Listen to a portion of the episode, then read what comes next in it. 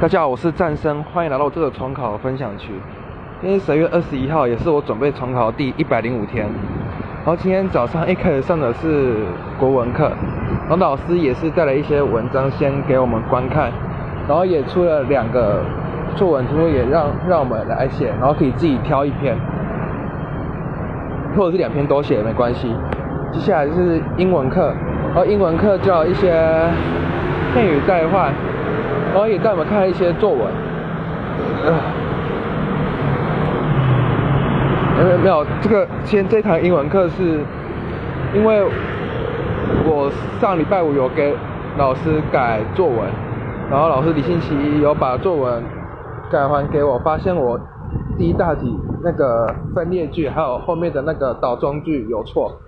然后所以就是全班就是先帮再讲一次倒装句和分裂句的用法。